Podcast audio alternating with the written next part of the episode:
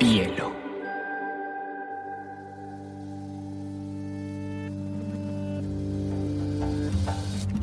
Coincide con la noción de estilo tal como se define.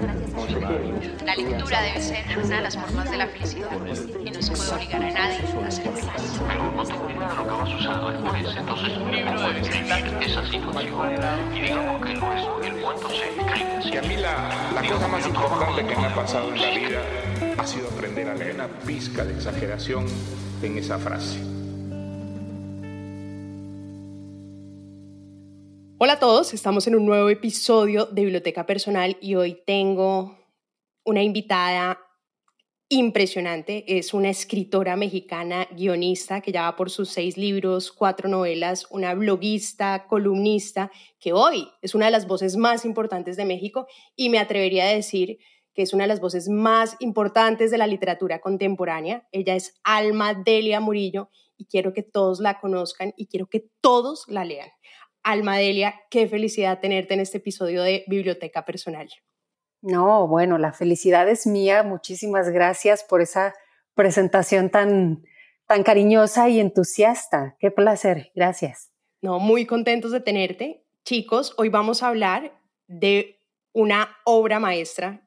Alma, te tengo que decir, yo lloré cuatro veces con tu libro. O sea, terminaba un capítulo, me tocaba parar, tomar agua, respirar, cogerme la lágrima y decir, bueno, yo puedo seguir, yo puedo seguir. Volvía, empezaba otro capítulo, otro tema, volvía a llorar. Yo decía, no, ¿cuánto puede aguantar mi corazón y mi alma? Pero, pero pude acabarlo sin morir. Pero es uno de los textos más bonitos que he leído este año, que me han conmocionado y que me han impactado más, que es La cabeza de mi padre. Es un libro autobiográfico, pues narra cómo Alma y su familia emprenden un viaje de búsqueda para encontrar a su padre, que hace muchos años los abandonó, a ella y a su familia que son siete hermanos, que es una madre que ha sacado adelante esta familia en medio de la pobreza, en medio de la violencia, en medio del hambre, pero sobre todo es la búsqueda de la identidad, ¿no? Y todos los mitos que tenemos alrededor de la familia. Nuestros padres son definitivos en ese desarrollo de nuestra identidad, ¿no? Y es un hecho que esa ausencia, la ausencia tanto de la madre o el padre, terminan siendo determinantes para un niño. Y cuando tú escribes esta historia en la que narras esta búsqueda, pues a mí sí me genera como mucha curiosidad preguntarte, ¿cómo ves tú, ya después de haber terminado este texto, esa búsqueda o esa relación entre la identidad y la ausencia de un padre o una madre en una familia? Uf, bueno, pues es el tema, ¿no? Yo creo que hay, hay algo, un- una cosa muy delicada y muy extraña, medio inacible de definir que llamamos identidad. Y yo creo que en gran medida eh, eso viene de la sangre, ¿no? O sea, del, lugar donde nacimos, donde mm, sentimos que pertenecemos, ese misterio que llamamos familia. Yo sostengo en, en mi novela y, y en la vida en general que todas las familias tienen un pie en la ficción, ¿no? To- Todos tenemos una versión familiar que si le rascamos un poquito y le buscamos, nos vamos a encontrar con que buena dosis de ello puede que, se, que esté ficcionado, ¿no? O que tenga una versión que pasó por otra gran mentirosa que es la memoria. y, y que al final somos ese relato que nos contamos, ¿no? Entonces, creo que la mm, identidad sí viene de ahí, de, esa, de ese padre, de esa madre, pero también viene de cómo nos hicimos este relato o cómo nos lo hicieron, ¿no? Eh, que en el caso mío es que yo me planto delante de una ausencia de 40 años, donde primero me dijeron que mi padre había muerto, eh, y cuando yo comienzo a, elaborar esto, y un poquito más adelante en mi vida, ya no tan niña, me dicen, bueno, siempre no había muerto, pero antes sí, era como un fantasma, digo, claro, en este país todos somos hijos de Pedro Páramo, ¿no? Es, es esta, esta sombra de un padre entre fantasmagórico, presente, no presente, y por supuesto que define la identidad. Yo creo que la identidad personal, y si me apuras, con mi gran bocota diré, también la identidad de un pueblo. Eh, en el caso del pueblo mexicano, que creo, creo que es un gran tema, ¿no? Tú dices que el oficio de escribir es buscar y sobre todo te interesa la búsqueda de la verdad. Para ti, ¿por qué fue tan importante escribir tu versión de la historia sobre la familia? y qué significó no solamente escribirla, sino publicarla? Eh, a ver, por muchas razones, ¿no? La, la, forma que yo encontré de estar en el mundo eh, fue escribiendo, bueno, fue a través de los libros primero, ¿no? Lo relato también allí, pero muchas lecturas desde muy pequeña que me rescataron de muchas cosas, ¿no? En, principio diría quizá incluso de la pobreza, ¿no? De vivir de una forma con muchas carencias, bueno, el libro me abría posibilidades. Entonces, yo me fui encontrando desde muy niña con que a mí me gustaban las palabras, me gustaban los relatos, me gustaban los cuentos que contaba mi abuela, ¿no? Em, y supe desde entonces que lo que yo quería era escribir. Y por otro lado, también eh, contarlo yo y lo, y lo sigo pensando, y quizá creo que es un poco de lo que ha encontrado mucha resonancia entre lectores y lectoras, era contar esta historia del padre, de esta figura eh, compleja, icónica, ¿no? pesada, pero contarla desde un punto de vista femenino, la hija, la hija que, que, mira a su padre o la ausencia de su padre y lo relata. Y eso sí que me parecía importante, em, porque no solo en este tema, en todos. Sigue haciendo falta la voz femenina en la narrativa, en la literatura. Y ahora que lo que se ha publicado la novela hace un año justamente, pues sigo muy impresionada de la, de la reacción, ¿no? De, una conversación colectiva que levantó entre muchas mujeres, muchas que me dicen, eh, esto de alguna forma me representa, ¿no? Yo también quisiera decir que me pasó cosas de las que yo hablo allí, ¿no? Eh, ser mujer, crecer sin padre, sobrevivir una sociedad machista. Em, y creo que le, aporta eso, ¿no? Más que, ni siquiera es una postura, ni siquiera es una elaboración ideológica, es simplemente el relato que es distinto, el andar, el relato de una hija que crece sin padre al relato de un hijo que crece sin padre. Y creo que allí hay una experiencia que se podía poner en un, en un texto, ¿no? En una literatura del yo, digamos. Y además dices algo que es muy bonito, Almadile, y es que también es como la oportunidad de reescribir la historia, ¿no? Ahorita me decías que todas las familias son como que tienen estas grandes mentiras y mitos y cosas que no se hablan y como, como ideas de qué es la familia. Y aquí pareciera que no solamente con la búsqueda, sino que encontraste una versión que a ti te dio mucha más tranquilidad, ¿no? Sí. Em, es que escribir tiene esta, este, este, enorme regalo que de alguna manera es la posibilidad de integrar, ¿no? Por eso em, esto a mí me sigue fascinando que la palabra texto viene de textere, que significa tejer, ¿no? O sea, al final sí es un poco ir integrando o surciendo unas partes para, para lograr algo que se parece a un todo, ¿no? Y por eso yo en, la, en, la, en, la, en el relato digo, bueno, pues me dijeron que mi padre había muerto, que yo era hija de un padre refinado, que no finado, refinado, porque no entendía, era muy pequeña pero luego que siempre sí estaba vivo, pero luego que no nos quería, luego que solo tuve una foto sin cabeza, luego que vamos a buscarlo. Y entonces hay un punto donde en mi narración digo, pues yo me voy a coser, a surcir, a tejer al padre que yo quiero, ¿no? Em, y por eso termino diciéndole, eres un Frankenstein, saliste medio hecho de retazos, pero esos retazos nos están de alguna manera integrando, ¿no? O sea, es, es una suerte de composición que permiten las palabras, que permite el relato. Y, y sí, o es como asumir, em, por eso qué belleza, ¿no? El, poder de la escritura eh, nos permite eso, ¿no? Volvernos a contar la historia y, y, un poco componerla como queremos componerla también, también para eso escribimos. Total, esa es la magia. Acabas de decir una imagen que a mí me impresionó mucho, la portada de tu libro es precisamente la fotografía de un hombre sin cabeza y, en, la historia narras que las dos únicas fotos que tenías de tu padre, una él aparecía como, no sé, como chueco, entonces no se le veía la cara, y la otra eh, pues aparecía como arrancada violentamente de la fotografía y obviamente no tenías ni siquiera una imagen de él ni cómo reconocerlo, ni quién era, ni nada que te pudiera dar como ese contexto. Esa imagen de la fotografía sin cabeza me parece un símbolo muy poderoso. ¿Qué has encontrado en los lectores con esa imagen de la fotografía arrancada?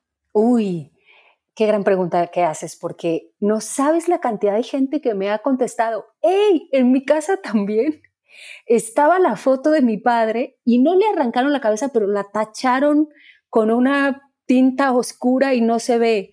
O em, sí, le, sí, le, arrancaron y luego pegaron eh, otra cabeza, que era la de mi abuelo. O, o sea, parece que es una, una suerte de, de tendencia de algunas familias mexicanas, donde muchos me han contado que tienen este tipo de fotos, ¿no? Por supuesto, está ahí esta carga simbólica, ¿no? El padre que a su vez es la cabeza de familia y decir que no tienes la cabeza de tu padre, además en un país como México, ¿no? Con, con que, entraña históricamente tanta violencia, pues em, resultó un, símbolo, ¿no? La, imagen que es la portada del libro y la imagen que, esa no es la foto de mi padre, digamos, es un diseño, pero se parece a la imagen que yo tenía, ¿no? Y, y sí, hay una carga simbólica ahí que destapa un montón de relatos, ¿no? Estas fotografías familiares con un padre tachado, cancelado, arrancado, es, es brutal. Alma, creo que una de las cosas que más me gusta del libro es cómo la literatura es presente en la narración. Es decir, tú lees el mundo que presentas desde y para los libros. Entonces está Shakespeare, Shakespeare y Shakespeare muchas veces. está Mary Shelley, está Rulfo, está Cervantes, está Lope de Vega. Entonces es, es divino porque, claro, todas las analogías, todos los ejemplos, todos los contextos, todas las historias tienen como un background, como, como un contexto literario que te da como esa mirada particular de lectora y escritora para contar esa historia. Tú de hecho en algún momento dado dices que cuando querías estudiar drama o querías ser actriz, después te diste cuenta que tú te entusiasmabas muchísimo más por un verso isabelino o leyendo el monólogo de Lady Macbeth. Y ahí empieza como tu, tu historia con los libros. Quiero que me cuentes de tus primeros libros robados. Bueno, había otros que no eran robados. Que me empieces a contar, pues que sí, que te confieses en este espacio, porque era tan importante robarse esos libros. bueno, mira, pero también estoy segura que debo tener muchos cómplices de delito, ¿eh? O sea, no, no pienso que sea la única Yo pienso, todo lector o lectora que se precie robó por lo menos un libro en su vida. Em, a ver, el contexto es, por supuesto, pues en, en, una ciudad como México, en el lugar de donde vengo yo, que es todavía el interior de la República, con mucha pobreza, estudiando en una escuela pública, una escuela de gobierno. Em, pues era muy difícil comprar los libros. Leíamos en fotocopias, ¿no? Que nos repartía el, maestro en clase o la maestra. Pero yo quería los libros, por supuesto que quería los libros. Entonces los robaba en una tienda, en una tienda que, tiene, que es muy famosa acá, que tiene muchísimas sucursales, donde hay, es tienda, pero cafetería, pero librería. Y ahí robaba con unas amigas eh, ellas distraían al, vigilante, al guardia de la puerta y yo me echaba el libro en la, chamarra, que me quedaba muy grande, era de uno de mis hermanos y salía tosiendo, ah, ah, fingiendo, no sé, un pre-COVID. y la gente se apartaba, claro, porque yo iba, qué, horror. Así robé varios. Hace poco hacía un relato con el aniversario de, de Lorca, así me robé un Aguilar completo de las obras de Lorca, ¿no? Porque bueno, a mí los libros me llegaron pues en un contexto de una búsqueda muy, como muy orgánica, muy espontánea, más que en un contexto académico, ¿no?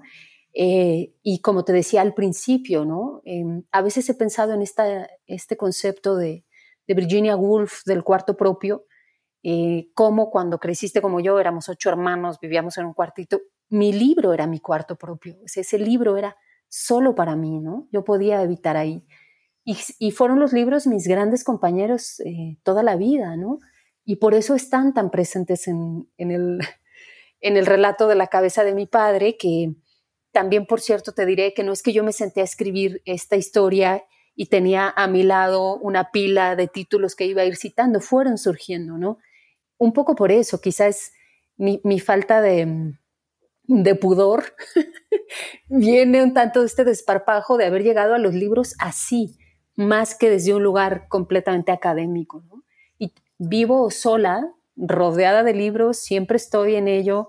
Eh, sí son, francamente sí, lo mejor que me pasó en la vida fue aprender a leer y, y, vivir con, con, estos libros, ¿no? Que me fueron dando esta necesidad de un día yo poder escribir algo. Total. Hablemos un poquito, ahorita mencionabas a Juan Rulfo, que Juan Rulfo, pues para los oyentes es como un gran ícono de la literatura latinoamericana, que además es muy curioso porque solo escribió dos obras, pero quiero que les cuentes un poquito quién es Pedro Páramo y por qué Pedro Páramo tiene un vínculo tan interesante con tu libro, eh, como en términos además de literatura universal. Claro. Em, bueno, Pedro Páramo es esta novela que comienza con el hijo de Pedro Páramo, es un personaje llamado Juan Preciado, diciendo, vine a Comala porque me dijeron que acá vivía mi padre, un tal Pedro Páramo. Y cuando yo comienzo mi propio relato, digo, vine a La Mira, Michoacán, porque me dijeron que acá vivía mi padre, un tal Porfirio Murillo.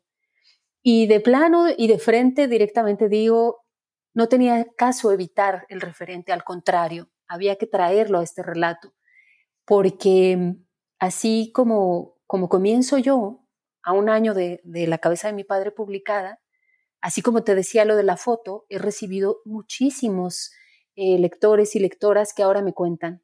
Yo como tú fui a buscar a mi padre, pero no a Comala ni a Michoacán, sino a Durango. Yo lo fui a buscar a Zacatecas, yo lo fui a buscar a Guerrero, o aquí mismo en la Ciudad de México, una chica me contó que contrató un detective personal para encontrar a su padre, ¿no? En, el barrio de al lado, además.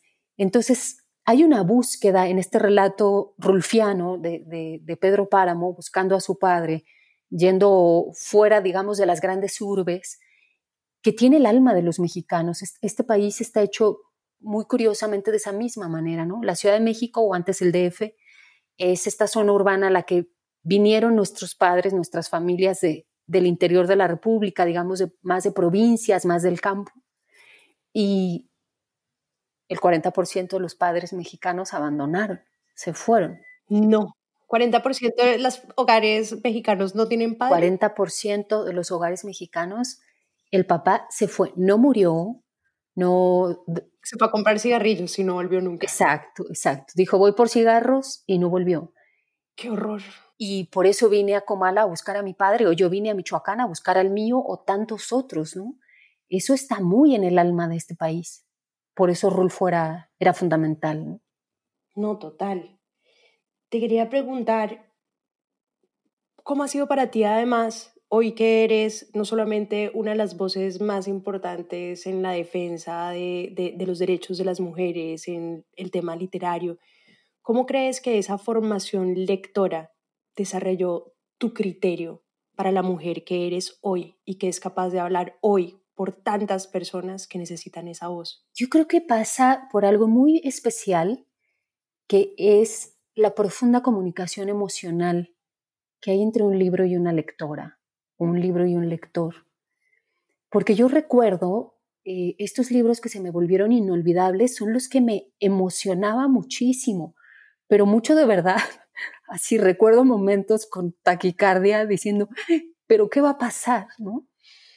Y como luego tuve, por un lado, el infortunio y a la vez la fortuna de que no me convertí en una gran académica, pues mi comunicación con los libros siguió siendo siempre así, muy desde la emoción. Y cuando comencé a escribir, hace 10 años, em, desde luego me di cuenta que había una valoración muy masculina donde los textos muy emocionales, mm, dice el canon masculino, no son buenos, ¿no? Son cursis, son llorones, son... Mm. Pero con, con, después de 10 años y en este mi quinto libro, yo digo, bueno, sí, yo escribo con mis emociones, ¿y qué? o sea, ¿y qué? porque también creo que toca un poco explorar y reivindicar estas formas de escritura femeninas, donde sí echamos el cuerpo por delante, la emoción por delante. Y yo no sé si eso esté bien o esté mal, francamente, porque también respeto profundamente grandes escritores, varones de un gran calado eh, que, bueno, a mí me formaron, ¿no? Yo no sé si está bien o mal escribir con las emociones, pero creo que tenemos el derecho a explorarlo, ¿no? Y que la experiencia de la narrativa femenina se merece un, un lugar, ¿no? Una forma de decir, bueno, nosotros tenemos esta forma de contar, pero además tenemos este punto de vista que ustedes no han tenido. Y que por eso es valioso. Quiero leerles, Almadelia tiene un blog, por si quieren echarle un ojo, escribe cosas increíbles en almadelia.mx. Y acá hay un texto que les quiero leer con perdón, Almadelia, no es tu voz, pero te voy a robar un segundo este textico para que lo leamos. La columna se llama Que la incomodidad los persiga y dice así. A mi amiga F la violó su primo 15 años mayor, ella tenía 9. A mi amiga G la violaba recurrentemente su cuñado, ella tenía 11 años, él 36. Tuve una compañera de trabajo a la que su marido mató por un ataque de celos frente a su hija de 6 años. Mi madre tuvo que huir de incontables lugares en donde era trabajadora del hogar porque los señores de la casa se sentían con derecho sobre su cuerpo. A mí me violó un vecino de 20 años cuando yo tenía 6. Crecí como todas las mujeres, esquivando abusos, intentos de tocamiento, escuchando obscenidades en la calle, tapando mi cuerpo, abrazando la mochila contra mi pecho en el transporte público, amarrándome con el suéter en la cintura y sobre los jeans para cubrirme las caderas, abotonándome la camisa hasta el cuello. Me hice adulta toreando editores que hacen propuestas sexuales desde su lugar de poder, directores de medios periodísticos que con dos copas de más quieren tocarte, organizadores de feria del libro que quieren saltar a establecer una relación personal. Me hice adulta acostumbrada a la incomodidad pegada en el cuerpo, a la inseguridad adherida en cada poro de la piel. Es extraño, pero no te das cuenta hasta que te das cuenta. Las familias de F y G se enojaron cuando ellas hablaron de los abusos. Años después, y en una conversación entre adultos, el padre F le confesó que no confrontó al violador para no incomodar. Leyeron bien, para no incomodar. A mi amiga G, sus padres le dijeron que no hicieron nada porque se podía fracturar la familia entera, porque había que proteger las relaciones, los domingos a la mesa con los abuelos, los apellidos, los trabajos, los dineros. Había que protegerlo todo, menos a ellas y así sigue. Es suficientemente impactante, es, absolutamente duro. Y tú en el libro también, Alma, narras tu experiencia con el abuso. La violencia contra las mujeres en América Latina es un tema muy incómodo y muy doloroso, pero que creo que es muy importante tocar. Muchas de mis amigas, Alma, hoy que tengo 35 años, me cuentan de manera recurrente cómo también las violaron sus tíos, cómo las violaron sus padrastros, cómo las violaron sus hermanastros. Y es increíble en clases medias, en clases altas, convivir con estos casos. Tú cuando escribiste artículos sobre este tema, te llegaron 160 casos de mujeres que te contaban cómo también sufrieron estos temas. Y ni hablar de todos los feminicidios que pasan día a día en Colombia, en México y en América Latina. Creo que esto es uno de los temas más difíciles, pero quiero saber por qué para ti ha sido tan importante escribir y hablar de este tema y llevarlo a la agenda pública. Uf, pasa algo con un país como México y lo voy a llevar más allá. Pasa algo con un sistema machista, violento, patriarcal, tóxico como en el que vivimos, que aunque vayan y vengan, por ejemplo, leyes con perspectiva de género, vayan y vengan em, testimonios, eh, publicaciones periodísticas, eh, ley de interrupción del embarazo que va ganando terreno en distintos países. Es muy impresionante y, y desesperante que aunque todo eso va ganando terreno, es como una curva que se levanta, del otro lado también siguen creciendo los feminicidios. Y entonces una se pregunta, ¿pero qué pasa? ¿Qué pasa si, ya se habla del tema, si ya está en la ley, si ya hay instituto de la mujer en un país y en el otro, y en ministerios? Y, ¿por qué los feminicidios siguen creciendo? En el caso de México son 11 todos los días, que son los que están documentados. Hay una cifra ciega detrás. O sea, cada dos horas y media matan a una mujer en este país. En el 90% de los casos su marido o su novio o su pareja sentimental. Y entonces te encuentras con que lo que sucede es que, además de la impunidad, que por supuesto es un gran tema, ¿no? aunque haya leyes, los feminicidas permanecen impunes, los violadores, eh, lo que sigue habiendo es una enorme resistencia cultural y un enorme vacío del lado de los varones, de los hombres, a involucrarse, ¿no? A mí no deja de llamarme la atención cómo pareciera que esto es un tema de mujeres para mujeres, con el que hablamos otras mujeres y nos interpelamos entre nosotras y ellos van ahí de lado como si no tuvieran nada que ver en ello, como si no fueran los violentadores. ¿Quiénes son los responsables de los feminicidios? ¿Quiénes son los responsables del embarazo infantil? ¿Quiénes son los responsables de, en el caso de México se registran en la Ciudad de México más de 50 agresiones sexuales por día, y este es un dato oficial, 50 por día, ¿no?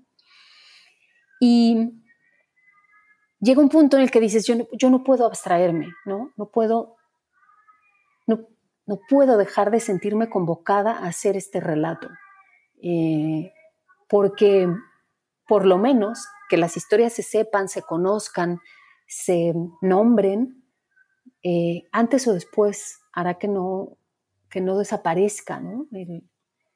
Eh, la mirada vergonzosa. Yo, la verdad, a veces digo, mira, como, como cuando la ley de segregación en Estados Unidos, ¿no? Y toda esta resistencia pacífica, había un punto en que básicamente solo estaban buscando que los violentadores se avergonzaran de su violencia. Ya ni siquiera eh, algo más allá de eso, ¿no? Entonces este fragmento del relato que acabas de leer, creo que se llama que la incomodidad los persiga, ¿no?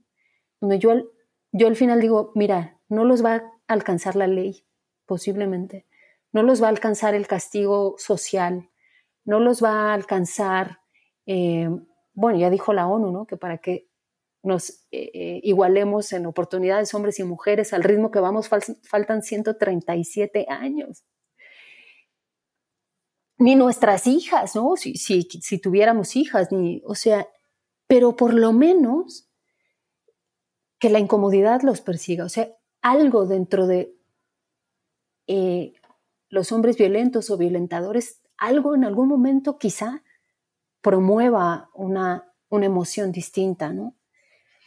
Insisto por eso, porque además también creo que las ventajas que tenemos hoy tú y yo y otras mujeres se las debemos a otras que insistieron antes de nosotras. ¿no? esto también es una especie de, de deuda generacional. Nosotras con nuestras madres y nuestras abuelas, con las que consiguieron que tuviéramos derecho al voto, ¿no? Eh, y nosotras que vamos logrando de a poco la interrupción legal del embarazo y las que siguen, las más morras, decimos en México, las más jovencitas, pues nos relevarán, pero, pero tendrán en la mano lo que nosotras conseguimos, ¿no? Por lo menos volver estos temas públicos. Es un, es un tema. E, en el caso de, bueno, de Latinoamérica, ¿no? Eh, pero en México, con los últimos años tan tan duros en tema de feminicidio, sí se vuelve ah, desolador.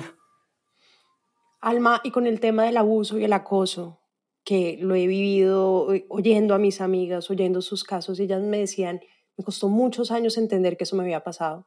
Me costó muchos años entender que no era mi culpa, que estaba muy niña, muy chiquita. Y hoy que lo puedo decir, que se lo cuento a mis amigas, esa narración se ha vuelto importante. Tú eh, que has tenido esta experiencia y has oído a tantas mujeres y que viviste esa experiencia, si hay una mujer acá que nos está oyendo, que quisiera enfrentar ese miedo, ¿qué le sugerirías? Tal vez escribirla, tal vez hablarla, no necesariamente puedes llevarla al periódico nacional, pero, pero ¿qué piensas tú que en la palabra, en la narración, en la sororidad podría encontrar algo? Claro. Eh, y también es muy delicado, ¿no? Y hay que ser muy respetuosas porque cada mujer es distinta y hay unas que no quieren hablar todavía o no pueden. pero sí que es verdad que, que la voz, que nuestras voces em, van, van abriendo primero de manera interna ¿no? una suerte de reparación, voy a decir reparación. Y por otro lado, cuando tú lo cuentas y tu amiga te dice, a mí también me pasó, entonces esa posibilidad de reparar es todavía más grande, ¿no? Porque te das cuenta que, ah, no eras la única, ¿no? A la que le sucedió eso y que además no dijo nada. Eh, como dijiste, por culpa o por vergüenza. Yo hablo mucho de la vergüenza en mi relato, ¿no? Me parece una emoción muy peculiar, cómo te da tanta vergüenza que no lo dices solo por eso. Y, y antes o después, por supuesto que, que las palabras, el relato, la escritura, por eso como especie nos sostenemos muchísimo a través de nuestras narraciones, terminan reparando algo. ¿no? Entonces yo, con todo el atrevimiento y sin conocer a quien escuche esto, sí le puedo decir que hablarlo, contarlo, em, ponerlo en palabras, sin duda trae una, una posibilidad de reparación. Espectacular, Alma. Hay una cosa de las cosas más bonitas de tu libro, si bien empieza con una búsqueda al padre, lo que uno termina descubriendo es que tú redescubres a tu madre, ya no como madre, sino como mujer, a mí me parece una de las heroínas más grandes dentro de su humanidad, claramente. Pero esa historia de tu mamá es de las cosas más bellas que he leído y sobre todo ese cambio y esa transformación de tu mirada en ella.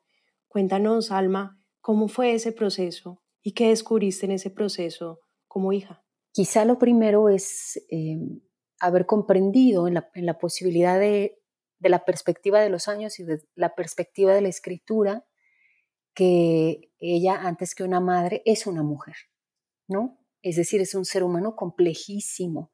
Y entonces en este relato yo me voy acordando de cuando la vi enamorada, vuelta loca de amor por el vecino, y yo era una niña y enfurecí y fui a destruir su foto. Ya se, ya se ve, ¿no? Que, o sea, lo de las fotos en, mi, en mi familia era, era un tema, ¿no?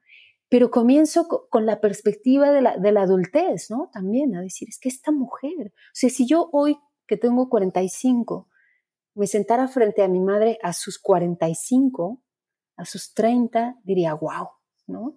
Em, esta mujer está sobreviviendo como puede, resistiendo, em, y también un poco lo que digo en mi relato es, yo también te quiero regalar la libertad. Ella me dejó irme de casa muy, muy jovencita, yo me fui a los 19 con mis libros y, mi terror y, mis ímpetus de juventud. Y mi madre me dijo, lo relato en la historia, ¿no? Vete, solo dime cuál día porque no quiero ver. Y yo pienso qué regalo me hacía, ¿no? Para que yo no me, no me sintiera culpable de verla y digo, a la vuelta de los años yo le quiero devolver el regalo. Vete, no seas mamá, sé lo que tú quieras, ¿no? Sea una mujer libre, sé una, en su, le digo, le llamo en algún momento, ¿no? Virgen de la desesperación. Cuando se ponía loca de, de porque claro, ese es otro tema, ¿no? Los cuidados, cómo recaen todos sobre la madre, las madres, las mujeres. Pero ha sido em, muy sorprendente, ¿no? Y muy, otra vez, integrador, poderla mirar y decir, mira, esta mujer que sí se quedó, mi padre no, pero ella sí se quedó con los ocho hijos, y resistió, sobre todo, eh, cuento en la historia, haciendo el regalo de la alegría. Como pese a todo ella tenía esta alegría, jugábamos, cantábamos, Juan Gabriel. pues eso, ¿no? Em, esa mirada que te da la, pues llegar a una edad y decir, ella es una mujer, si yo la conociera ahora diría, wow.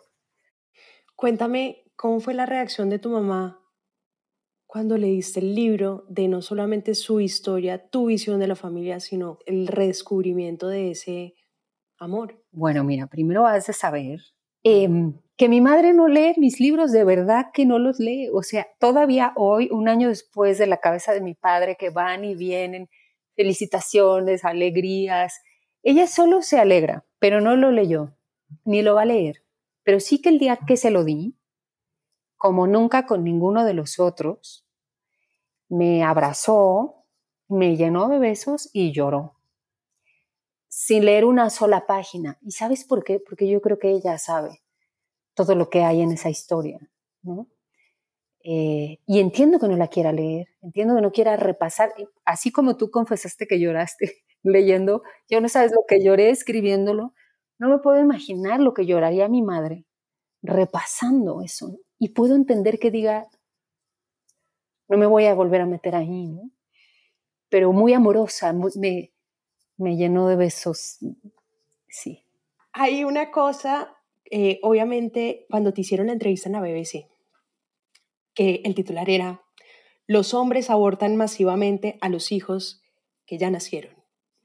Obviamente, que también es un tema que tocas en tu novela, y es cómo los hombres tienen esta posibilidad, no como las mujeres, que nos toca quedarnos, cuidarse, las mamás perfectas, así tengamos ocho hijos, así tengamos que tener tres trabajos como tenía tu mamá, así tengamos que explotarnos, estar angustiados, o sea, sobrevivir con cualquier cosita, los hombres se pueden ir.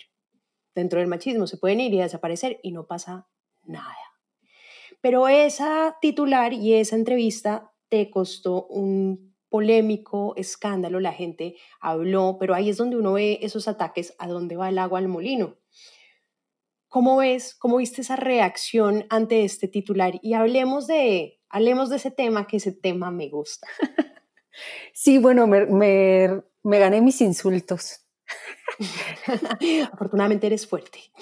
Sí, pero mira, es que esos insultos lo que hacen es reafirmar la tesis, ¿no? Es decir, es cierto que uno no ve reacciones tan violentas como cuando dice una verdad. O sea, hay algo ahí. Y cuando yo me atrevo a, verbalizar, los hombres abortan masivamente a hijos que ya nacieron, creo que por primera vez de pronto quizá algún hombre dijo, ay, ¿no? A lo mejor sí es así de fuerte, a lo mejor sí equivale a eso. Ellos no, toleran la posibilidad de que una mujer aborte. Esto lo castiga la iglesia, lo vienen castigando todavía las leyes, lo castiga la sociedad, lo castiga la opinión pública, lo castiga incluso la medicina en muchos casos, ¿no? Pero al revés no hay castigo. Y sin embargo, eh, se trata un poco de lo mismo, ¿no? Qué, doloroso esta, eh, esta renuncia, este abortar, abdico de todo cuidado paternal, ¿no? Entonces yo lo sigo diciendo con esas palabras, me doy cuenta que provoca mucho enojo, pero creo que, que habría que, que mirarlo así, ¿no? Insisto, ellos no arriesgan el cuerpo, no arriesgan la salud, no tienen que salir a marchar, nadie lo señala. En México hay una asociación de la que yo reniego que se llama Provida, eh, que van a las clínicas a, llorar, a rezar, o Mary Stops hay otra, ¿no? Eh, esta es para, para interrumpir el embarazo y las y las personas de Provida van afuera de, Mary Stokes a llorar y a gritarle a la mujer, no lo hagas, ¿no? Imagínate, pero es que ahí hay un, una profunda eh, enseñanza, aprendizaje, convicción de que las mujeres no somos dueñas de nuestros cuerpos. Los dueños de nuestros cuerpos son todos los demás, la sociedad, etcétera, no nosotras. Entonces nos pueden venir a decir, sí, los hombres abortan masivamente, hijos que ya nacieron. Recuerdo el caso de un chico en una presentación de la cabeza de mi padre. Ay, pequeñito, bueno, jovencillo, ¿no? 19 años, estaba ahí sentadito, muy atento. Se levantó muy emocional y me dijo, leí tu libro y me llegó profundamente porque te quiero contar que yo conocí a mi padre en tribunales en la demanda de pensión alimentaria que le hizo mi madre. Ahí lo conocí, ahí lo vi por primera vez. ¿no? Y yo creo que eso ilustra esto que yo digo, los que abortan masivamente también son ellos, son ellos, son ellos. Yo creo que se vuelve además un problema, Alma, esta conversación que hay como un avance muy grande en las mujeres conversando sobre estos temas, pero tal vez hay una ausencia de esta, de esta conversación en ellos y les da pereza estos temas, ¿no? Entonces, estoy segura que tal vez has tenido más lectoras, no, no estoy segura, te estoy preguntando, de pronto has tenido muchas más lectoras mujeres que hombres porque estos temas, no, estos temas no son muy masculinos. Y se vuelve como un desequilibrio también en el discurso intelectual y conceptual, por la pereza, precisamente como, como es, ay, no, es que esto no es para mí. Y lo que está generando es como también una brecha en la conversación y en la acción y en el relacionamiento. Totalmente. Oye, por la pereza y por la comodidad. es que, ¿qué necesidad tienen ellos de cambiar, de interpelarse, si están tan cómodos, si la, digamos, el statu quo de las cosas, a ellos los, los tiene mucho más cómodos que a nosotras, ¿no? Incluso en situaciones, digamos, precarias, duras, de pobreza, eh, en cualquier condición, digamos, de, discriminación y de marginalidad, lo pasa peor una mujer que un hombre, ¿no? Entonces, ahí está cierta comodidad. Pero fíjate que ahora que me preguntas esto, hace como dos meses fui a presentar la cabeza, me invitaron, la cabeza de mi padre, a una escuela preparatoria, digamos un grado antes de entrar a la universidad, al Estado de México, que es una zona muy peligrosa y tremenda, por el Día del Padre. Y yo fui como que creo que no entendí bien a qué iba. Y cuando llegué, me mandaron al patio, un patio grande de una escuela pública. Bueno, había 400 padres, papás, varones, allí frente a mí sentados, que habían leído la novela. No te puedo creer. Fue, yo, yo decía, ¿por qué no traigo una, o sea, una cámara o una manera de grabar esto? No sabes lo profundamente conmovedor que fue. Empecé asustada. Y luego me fui dando cuenta también cómo no tienen lenguaje para hablar de sus emociones, ¿no? Eh, o sea, de pronto levantaban la mano y les costaba muchísimo, pero sí me decían gracias, ¿no? Em, ellos mismos me contaban, mi papá se fue. Luego me senté a firmar uno por uno y venían con su libro escrito su nombre y el de su hijo y el grado de, como cuando vas en la escuela primaria, los primeros años del colegio, ¿no? Almadelia Murillo primero. ¿ah? Y muchos me decían, no te puedo decir nada, pero, pero gracias. Y era evidente que hay un intenso sufrimiento masculino, como dice Rita Segato, del que no, del que no se habla eh, y que sería maravilloso y tan necesario y tan lo está pidiendo a gritos el mundo, que los hombres comiencen a hablar de esto, que se interpelen, que se involucren. ¿no? En fin, te quería contar esa anécdota. Lo decías al principio además con el tema de las emociones. A mí alguna vez un psicólogo me explicaba que el problema de las emociones con la masculinidad es que las, las emociones están relacionadas con lo femenino y como lo femenino es negativo, a ellos los castran desde el principio. Como dice Chimananda en su maravilloso libro de Todos deberíamos ser feministas, es que los meten en una jaula, les prohíben sentir, les quitan la palabra y muchas veces uno se pregunta, Alma, si cuando a uno le quitan la palabra, la capacidad de de, de, hablar desde la emoción, no se convierte eso en violencia. ¿Cómo un niño se defiende cuando no tiene palabras? A golpes. A golpes y a gritos. Qué fuerte. Pues sí, es em, esta enseñanza también, ¿no? De, de, la crueldad como sinónimo de valentía. Eh, sí, que hace tanto daño, ¿no? Este aguántese, aguántate, etcétera. Que yo, frente a esos 400 señores, que fue muy tremendo, podía percibir y, me daba cuenta, yo tampoco tengo un vocabulario para esto. Así como ellos no lo tenían, tampoco lo tenía yo. Y ahí hay un lenguaje que construir, eh, este de las emociones, del sufrimiento masculino, que es brutal y que está permeando todo, ¿no? En alguna parte tú también conversabas que el problema también de esta masculinidad es que se tienen que reconocer entre clanes, entonces que muchas veces no se ataca eh, estas formas de abuso, de violencia, de feminicidio, porque es una forma también como de, si yo me porto así como hombre, es mi forma de pertenecer a un clan. Y siempre me he preguntado, uno cómo, o sea, uno cada vez ve más hombres deconstruidos, pero me pregunto si tú tratas, por ejemplo, de hablar con tus amigos o con hombres para hacerlos parte de esta conversación de otras formas, además de tus novelas, como el caso que decías ahorita. Sí, oye, yo lo intento muchísimo.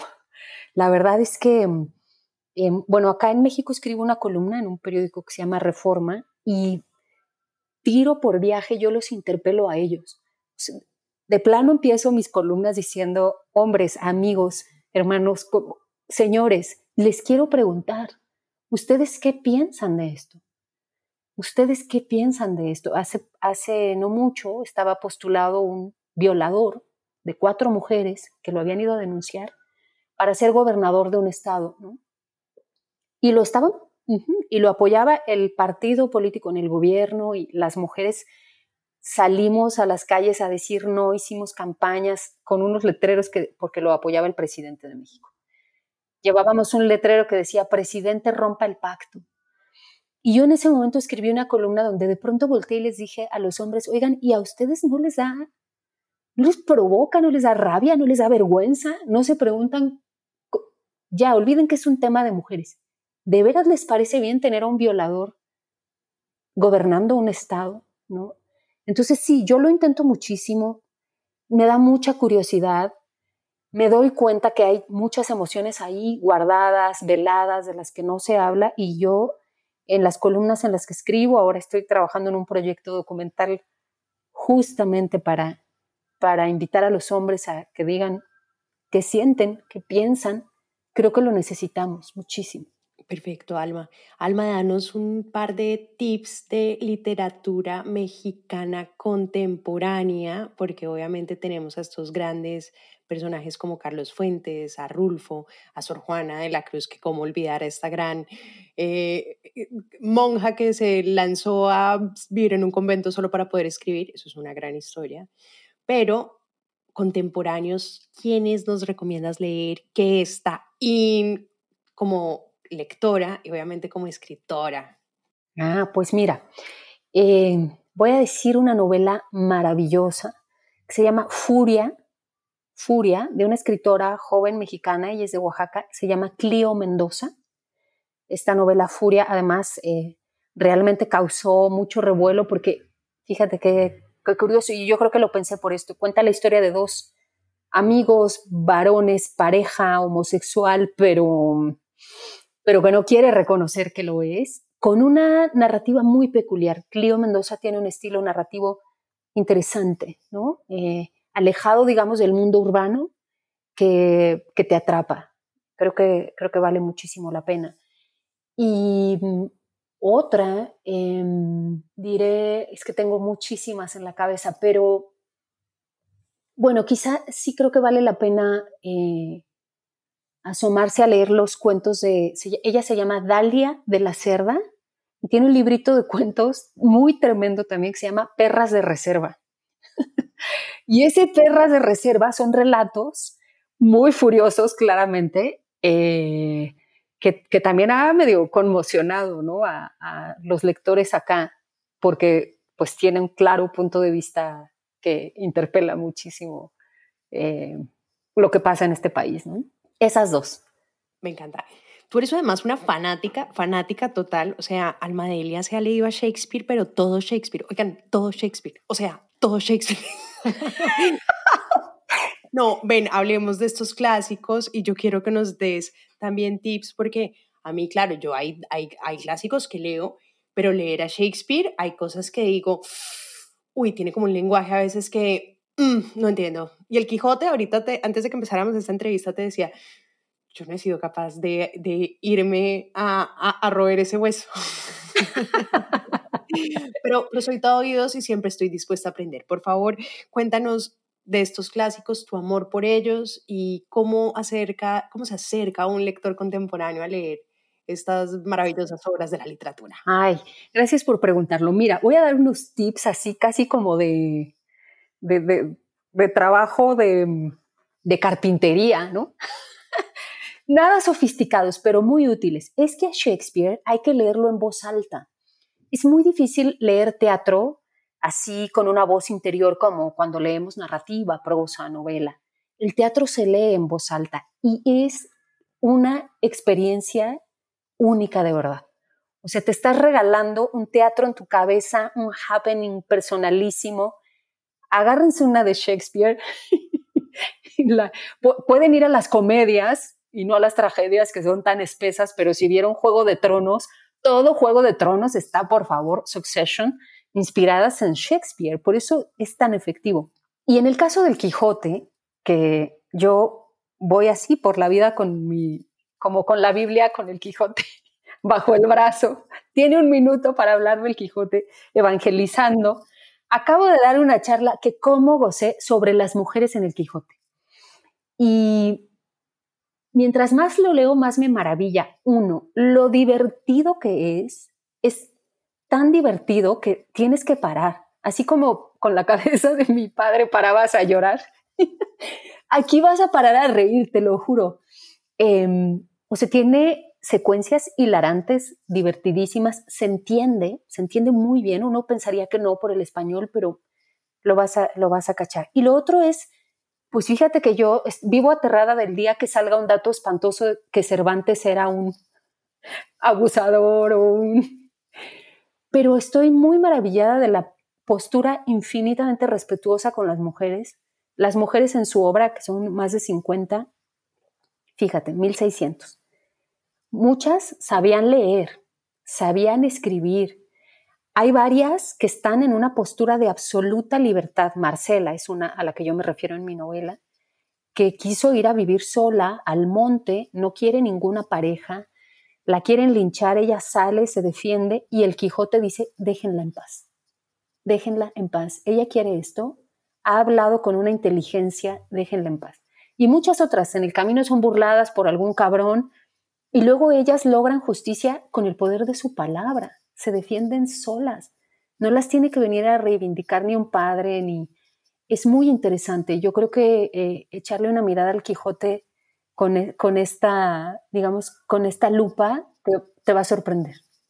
Pero además, Marcela, es muy chistoso porque tú narras en la, en la novela que ella trata es de defenderse como de unos pastorcitos, porque un pastorcito está enamorado de ella, ella no le para ni cinco de bolas, bueno, no sé cómo se dice en México, pero no le presta atención, y el pastorcito se suicida, y entonces todos los pastorcitos quieren ir a acabarla, porque entonces no le paró bolas a este muchacho, no, bueno, no le prestó atención a este muchacho, y la quieren linchar.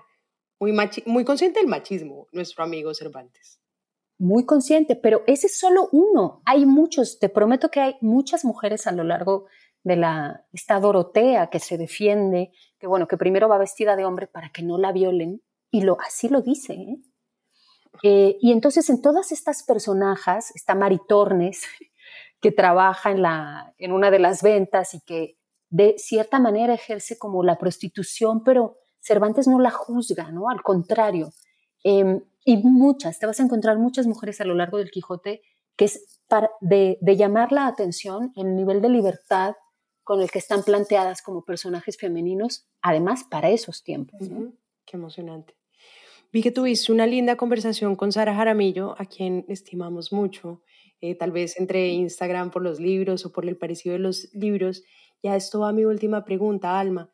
¿Qué crees que hace que libros como el tuyo, como el de Sara, que son relatos autobiográficos, o sea, cosas que les pasaron, tengan esa capacidad tan impresionante de penetrar como no lo hace la ficción? Ah, es un misterio, ¿no? Em, pero mira, yo me aventuro a creer que tiene que ver con eh, contar una verdad personal, propia, y, y de alguna manera los, las lectoras, los lectores saben que estás siendo particularmente vulnerable y yo creo que ese, ese, como ese regalo adicional, además de contar la historia, que es ofrecerte mi vulnerabilidad, encuentra mucho eco en quien lee, porque mm, en general leemos en solitario.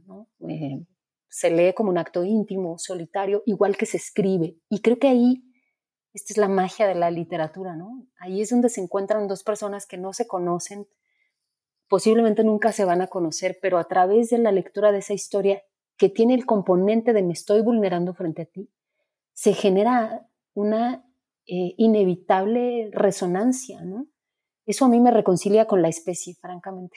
O sea, cuando ya pienso que todo está perdido, Elon Musk, Twitter, los admiradores de Trump y los nuevos admiradores de la derecha, pero vuelvo a que la literatura ofrece una posibilidad de empatía tan profunda donde la vulnerabilidad es, es el intercambio, pienso que eso pasa en los textos autobiográficos o en la narrativa del yo.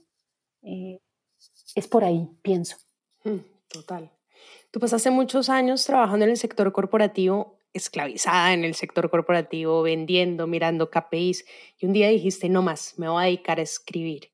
y tuviste el regalo de los lectores. ¿Cuál ha sido la reacción o cuál para ti ha sido como ya después de escribir, publicar y demás, como qué te ha sorprendido más de encontrarte con tus lectores, Alma? Todo, es que no dejo de sorprenderme, porque mira, para empezar, todo el mundo me dijo, no te metas a eso de escribir y publicar, te vas a morir de hambre, eh, nadie te conoce, no estudiaste. En México es como muy importante un sistema que es eh, el Sistema Nacional de Creadores, que da una beca del gobierno a los escritores o escritoras. En fin, o sea, eres una advenediza que viene de los KPIs de la oficina. Y yo la verdad que dije, pues no me importa, ¿no? Yo quiero eso, quiero escribir o me voy a quedar sin dientes más todavía, como ya relató ahí, que los fui dejando en el camino. y entonces la sorpresa ha sido enorme, ¿no? Enorme. Esta especie de, mm, de reacción emocional que, que, los lectores tienen conmigo y yo con ellos, pues no deja de, de sorprenderme. Eh, con el tiempo he ido encontrando factores y esto va a ser horrible y perdón por la soberbia espantosa, pero sí creo también que tiene que ver con que mm, pues es muy difícil que alguien como yo, que nació en un contexto de mucha pobreza, sin ningún privilegio, viniendo de una zona muy marginal, em, sin una beca, ¿no?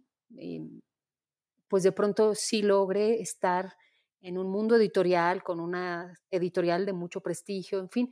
Y entonces, bueno, tengo posiblemente un, poquito algo distinto que contar, ¿no? Porque traigo una mirada del mundo. No es que esté bien, ¿eh? A mí, además, me choca cuando me hacen este, este recorrido de como de la superación. Me, me parece perverso y lo abomino. Pero sí creo que si vienes de, de lugares al, desde donde muchas veces es muy difícil llegar, al universo editorial, pues quizás sí la gente identifica que estás viniendo a contarles algo desde otro punto de vista, ¿no? Eh, y creo que es eso, mm, quizá lo que trae esta conversación entre muchísimos mexicanos y mexicanas que son como yo.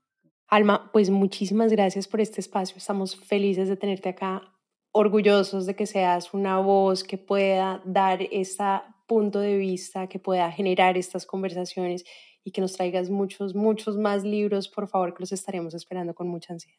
No, qué placer. Muchas gracias por el espacio. Ahora Colombia empieza a estar muy presente en mi corazón. Ayer tuve una reunión con una productora colombiana interesada en los derechos de la cabeza de mi padre. Eh, ajá. Y bueno, empieza a estar muy presente en, en esta conversación y yo solo tengo gratitud. Bueno, te esperamos ver en Colombia prontamente. Haremos las movidas necesarias para que te traigan y espero conocerte en persona prontamente, querida Alma. Nada, qué ilusión. Ojalá, yo también. Muchas gracias. Un abrazo grande.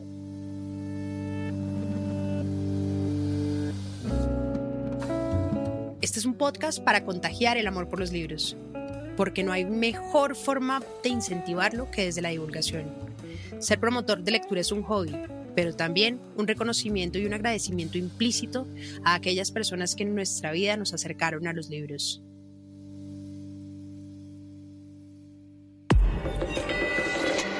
Hielo.